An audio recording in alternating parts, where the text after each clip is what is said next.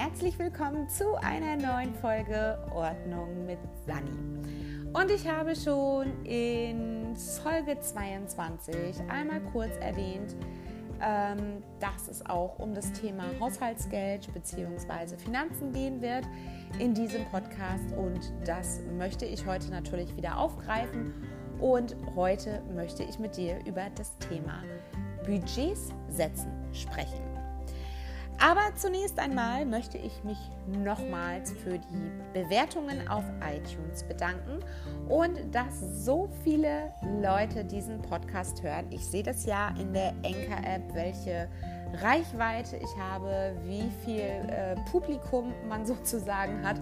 Und ich bin überrascht, dass es tatsächlich so viele mittlerweile sind, die diesen Podcast regelmäßig hören. Und dafür möchte ich einfach mal Danke sagen, denn dann weiß ich auch, dass ich euren Nerv treffe und freue mich natürlich auch darüber.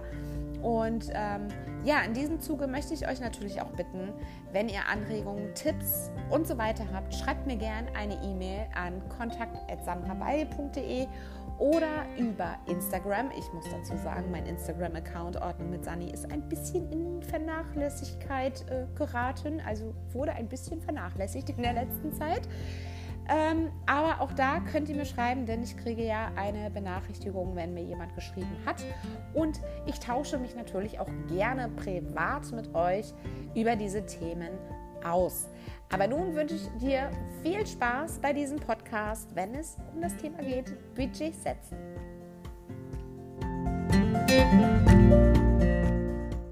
Ja, ich habe es gerade erwähnt, es geht um das Thema Budgets setzen im Haushalt. Jeder gute Haushaltsgeldratgeber gibt dir vor, dass du Fixkosten und variable Kosten hast.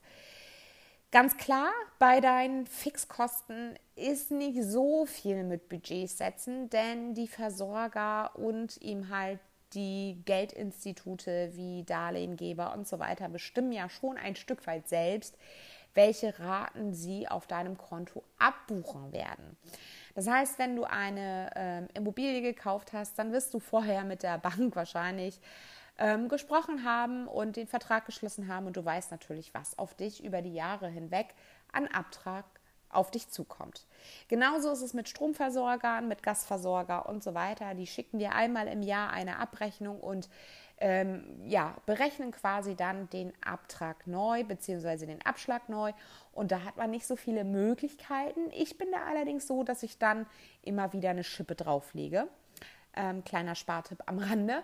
Ähm, wenn unser Gastversorger sagt, wir sind mit 75 Euro monatlich dabei, rufe ich an und sage, bitte machen Sie 80 oder 85. Meistens haben diese mittlerweile auch eine Obergrenze. Also da kann ich nicht anrufen und sagen, ich möchte aber gerne 100 Euro zahlen, denn ähm, die arbeiten ja schließlich auch mit dem Geld und wollen am Jahresende nicht so viel wieder zurückzahlen an den Verbraucher. Dementsprechend kann es passieren, dass dein Versorger auch eine Obergrenze hat und du vielleicht nur minimal anpassen kannst. Aber auch da kommt das ein oder andere Sümmchen zustande, wenn du es nicht innerhalb dieses Jahres verbrauchst. Gut, aber warum eben halt Budgets setzen? Wir haben unsere Fixkosten, wir haben aber auch unsere variablen Kosten. Und unsere variablen Kosten können das eine oder andere Mal doch ganz schnell aus dem Ruder laufen. Denn wenn man sich nämlich keine Budgets dort setzt und man sieht halt nur nach der Einnahmen-Ausgabenrechnung, was eigentlich als variable Kosten da ist, dann kann man sehr schnell schindludern. Ich spreche da aus eigener Erfahrung, denn ich habe schon beide Fälle erlebt. Einmal den Fall mit ganz, ganz wenig Geld ähm, in der Ex-Beziehung, also in der Ehe meines, mit meinem ersten Mann.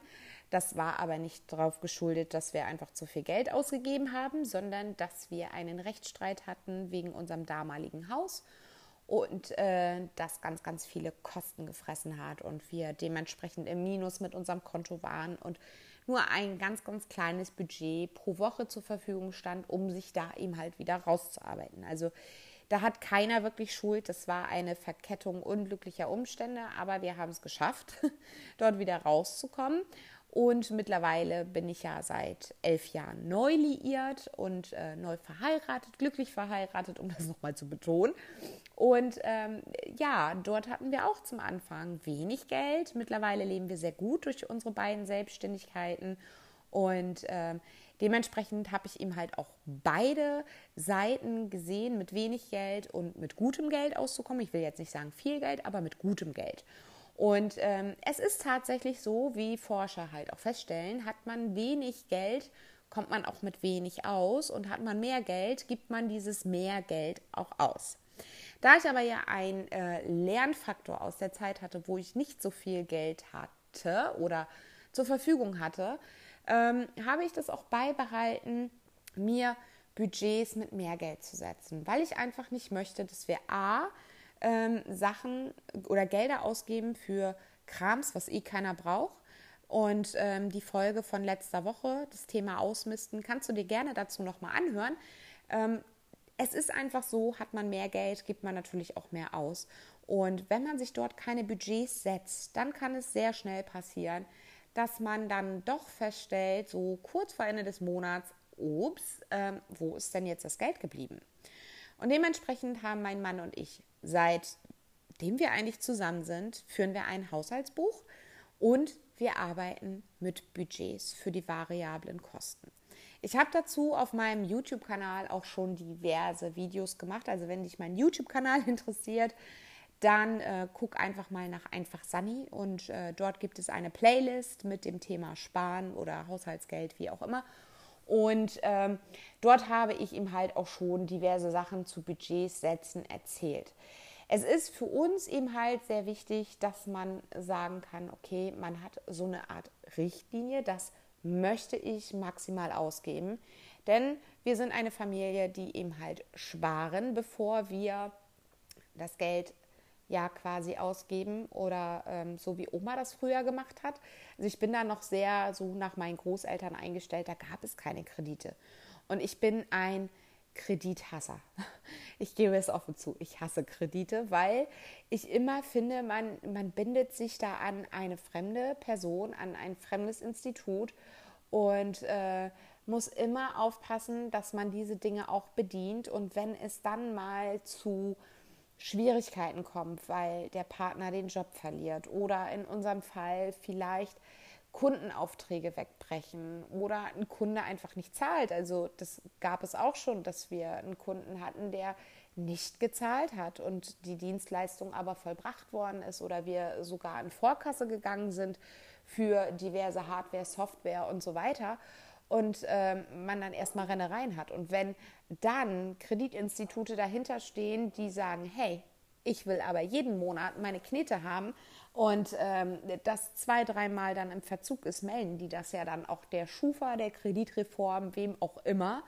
Und ich bin da absolut kein Freund von, weil Kreditreform und Schufa ist wichtig für eine Geschäftsbeziehung.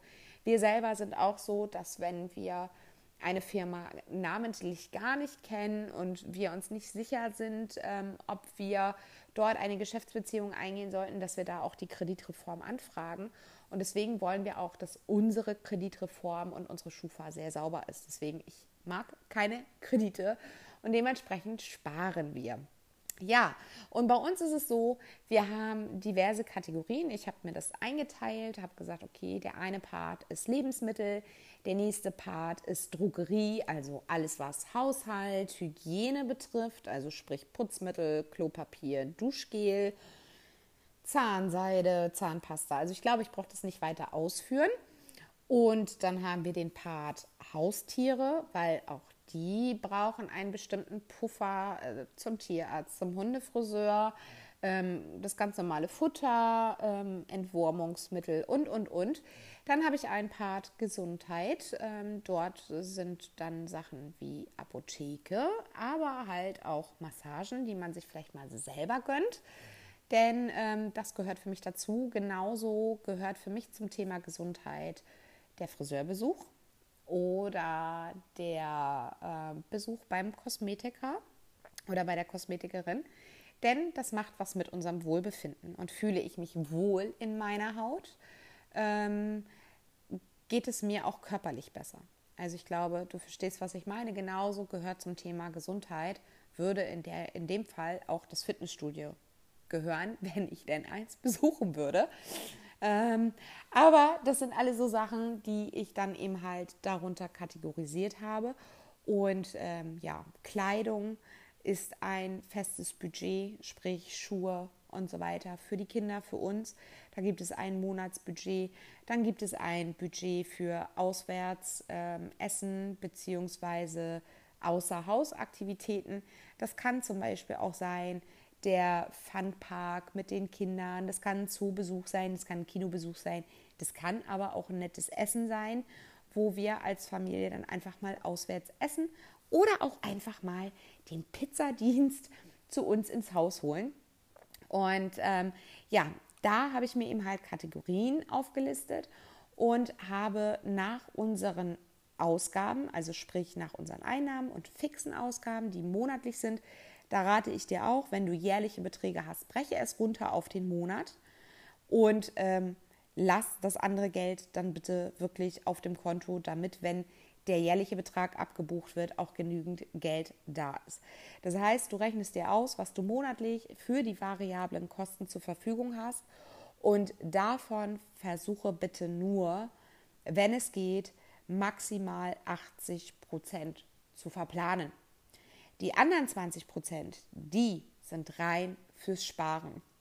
Und zwar deshalb sparen, weil, wie schon erwähnt, es kann immer mal ein Notfall eintreten. Ich bin der Freund von drei Monatsausgaben, sowohl betrieblich als auch privat, auf der Halde zu haben. Einfach aus dem Grund, mein Mann kann etwas passieren, die Firma kann in dem Moment nicht weiterlaufen, beziehungsweise muss anders fortgeführt werden. Ähm, es kann irgendwas mit den Kindern sein. Also auch gerade jetzt habe ich wieder einen Bericht äh, gelesen, wo das Kind dann Leukämie hatte und die Mutter zu Hause bleiben musste und ähm, die ganzen Therapiesachen erledigen musste. Und leider ist davor keiner geschützt und dementsprechend haben wir da einfach einen Puffer, damit das Ganze irgendwo nicht zum finanziellen Desaster wird. Natürlich mache ich mir nichts vor, wenn ein Kind ähm, schwer krank ist dann wird es nicht innerhalb von drei Monaten geheilt sein. Aber innerhalb der drei Monate kann ich mir Unterstützung suchen. Ich kann vielleicht einen Pflegedienst beauftragen. Ich kann mit den Großeltern sprechen, etc. pp. Und habe zumindest diesen Druck dann erstmal finanziell nicht. Dementsprechend rate ich dir von deinen variablen Kosten tatsächlich nur 80 Prozent auf diese Budgets zu verteilen. Vielleicht hast du ja schon ein Haushaltsbuch geführt oder bezahlst alles, wirklich alles mit EC-Karte, wobei ich davon auch absolut kein Freund bin. Ähm, ich muss aber dort umdenken, bin ich ganz ehrlich. Normalerweise bin ich der Mensch, der das Bargeld holt und das dann auf äh, fünf Umschläge verteilt, je nachdem, wie der äh, Monat Wochen hat. Das heißt, buchhalterisch, ich bin ja aus der Buchhaltung, rechnet man ja 4,33 Wochen für den Monat und dementsprechend packe ich mir fünf Umschläge zurecht für die erste, zweite bis also für die erste bis fünfte Woche und teile dort das Budget dann ein. Manche Menschen machen es noch kleinteiliger und haben dann ähm, Budget Umschläge oder Tütchen für Kleidung, für Auswärtsessen und so weiter. Und da ähm, kann man natürlich auch ansetzen. Was ich aber sagen möchte, ist mit diesen Budgets, du siehst, was du, wenn du Bargeld holst, was du tatsächlich zur Verfügung hast. Diese Plastikkarte man hat diesen Bezug einfach nicht. Ähm, gerade wenn man jetzt auf dem Freitag, Samstag irgendwie shoppen geht, einkaufen geht, losgeht mit den Freunden oder auch mit Familie, dann kann es passieren, dass man eins öfter die EC-Karte zieht und gar nicht so genau sieht, was auf dem Konto los ist, wenn man jetzt nicht gerade ähm, minütlich abruft, dann kann es nämlich passieren, dass es montags den dicken Hammer gibt, weil dann die vorgemerkten Dinge abgebucht wurden und man aber vielleicht irgendeine Sache vergessen hat und äh, dann hinten überfällt. Dementsprechend bin ich ein Freund davon, dass ich das Bargeld nach Hause hole und dann dementsprechend in den Wochen und in den Kategorien einteile. Der Vorteil, wie gesagt, du siehst, was du in der Hand hast. Ein 50er gibt man dann nicht mehr ganz so leichtfertig aus, als wenn man an der Kasse ähm, steht und äh, ja, dies nochmal reinpackt und dies Goodie nochmal reinpackt und ach, guck mal, das ist gerade im Angebot, ach, das nehme ich jetzt auch nochmal mit, sondern tatsächlich eben halt sieht, was an Geld äh, zur Verfügung ist und man sich dann doch das ein oder andere Mal überlegt, muss ich den jetzt wirklich anfassen?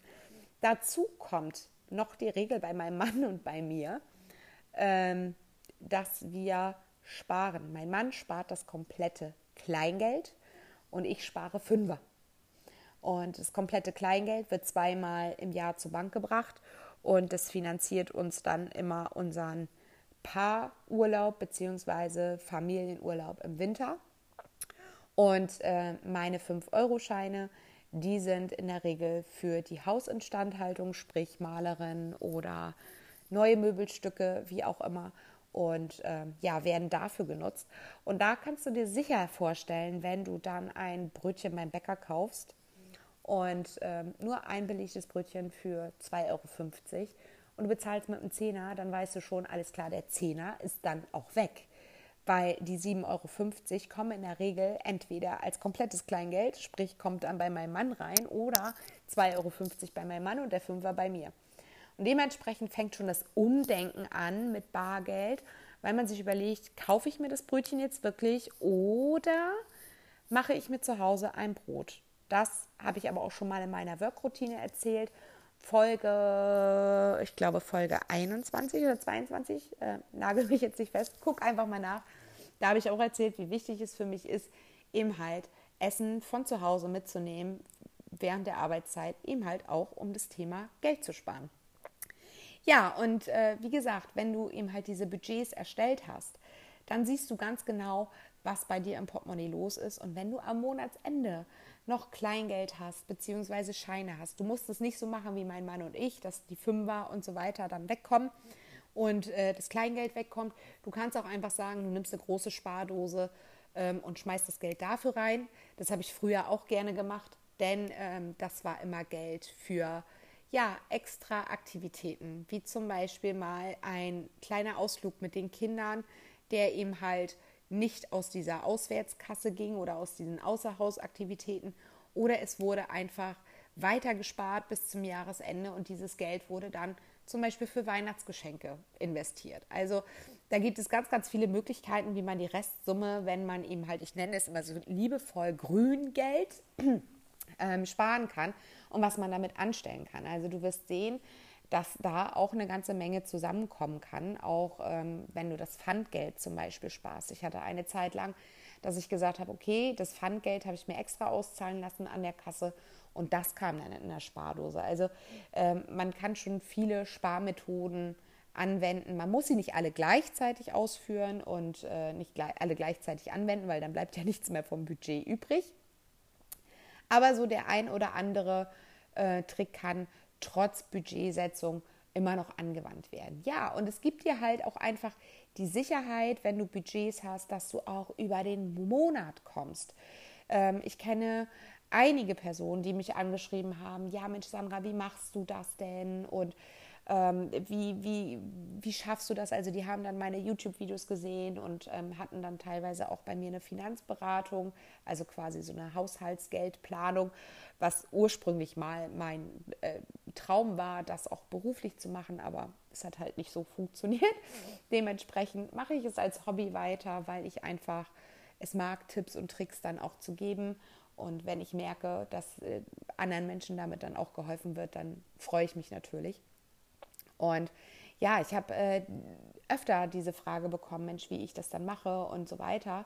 Und ähm, habe das dann auch so dargestellt, wie ich es jetzt hier auch im Podcast erzähle oder auch in meinen YouTube-Videos. Und es hat funktioniert und die Leute wussten ganz genau, okay, ich komme über die Runden. Natürlich, wenn das Konto ein Minus aufweist, dann kann ich nicht das Budget nehmen, was nach den Ausgaben eigentlich noch zur Verfügung wäre, sondern dann muss ich das Budget noch ein Stück weit minimieren, damit ich aus dem Minus des Kontos rauskomme. Das ist ganz klar, weil sonst fressen mich irgendwann die Zinsen auf, die alle Vierteljahr dann bei der Bank anstehen. die Dispozinsen. Ja, auch das habe ich mit meinem Ex-Mann gehabt, aber ähm, dazu kann es vielleicht irgendwann noch mal eine extra Story geben ähm, oder eine extra Folge geben im Punkt Storytelling, wie ich mit 25 Euro die Woche einen Drei-Personen-Haushalt über die Runden gebracht habe. Also wenn euch das interessiert, schreibt mir gerne eine Mail oder ähm, schreibt mir das auch gerne in die Bewertung im Podcast. Würde ich mich natürlich freuen. Ja, also du siehst, Du kannst mit Budgets eine ganze Menge machen. Du kannst zum einen den Überblick behalten, zum anderen kannst du dadurch eine Menge Geld sparen, zum anderen lernst du es wieder bewusster, dein Geld wahrzunehmen, dadurch, dass du es in der Hand hältst und überprüfst, ob du diese Ausgabe wirklich tätigen willst. Und zum anderen liefert es dir Sicherheit, dass du auch wirklich den Monat überstehst, planst anders in Form von Meal Planning, guckst, was du vielleicht noch zu Hause im Vorrat hast und überdenkst gewisse Dinge einfach anders. Ich hoffe, ich konnte dir mit diesen Tipps einen kurzen Einblick in unsere Budgets geben und warum ich diese setze.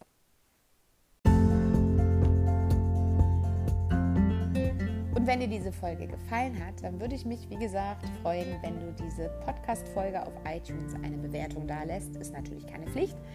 Aber ich freue mich trotzdem, immer von euch zu lesen. Und wenn du Fragen und Anregungen hast, schreib mir auch gerne sonst über Instagram einfach Ordnung mit Sani Direktnachricht und ich werde definitiv antworten.